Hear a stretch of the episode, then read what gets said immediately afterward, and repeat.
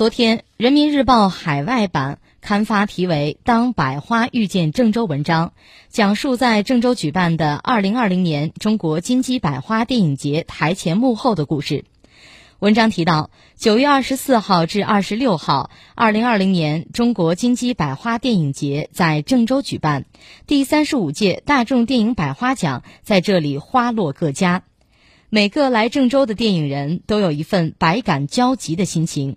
在疫情过后，各项工作回归正常的舒畅，有老友新朋重聚的兴奋，有回望总结两年来电影创作的欣慰，也有抓紧完成电影界这件大事的紧迫感和继往开来的责任感。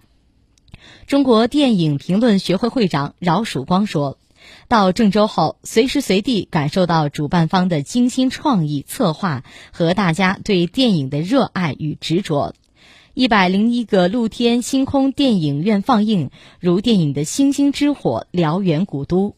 他着重指出，在电影行业因疫情暂停又重启的关键时刻，河南郑州抓住了机遇。所有参加电影节的嘉宾都亲身看到、感受到了郑州这座城市的新面貌、新风采。印有电影节标志和“郑州欢迎您”字样的绿色口罩，因其实用和美观，成为电影节期间极受欢迎的防疫物品，一罩难求。有人拿到后舍不得戴，准备留作纪念。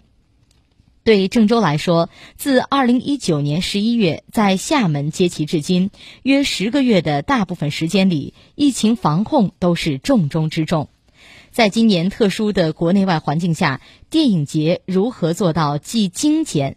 各项外围活动，严格控制活动规模，节俭办会，又特色鲜明、出新出彩，无疑对主办方提出了很高的要求。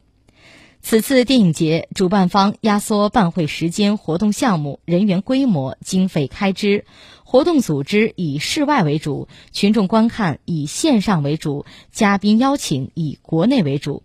各项活动现场严格落实扫码测温进入的举措，室内活动严格佩戴口罩，电影院和其他场所上座率均为百分之七十五，营造了万无一失、健康安全的办会环境。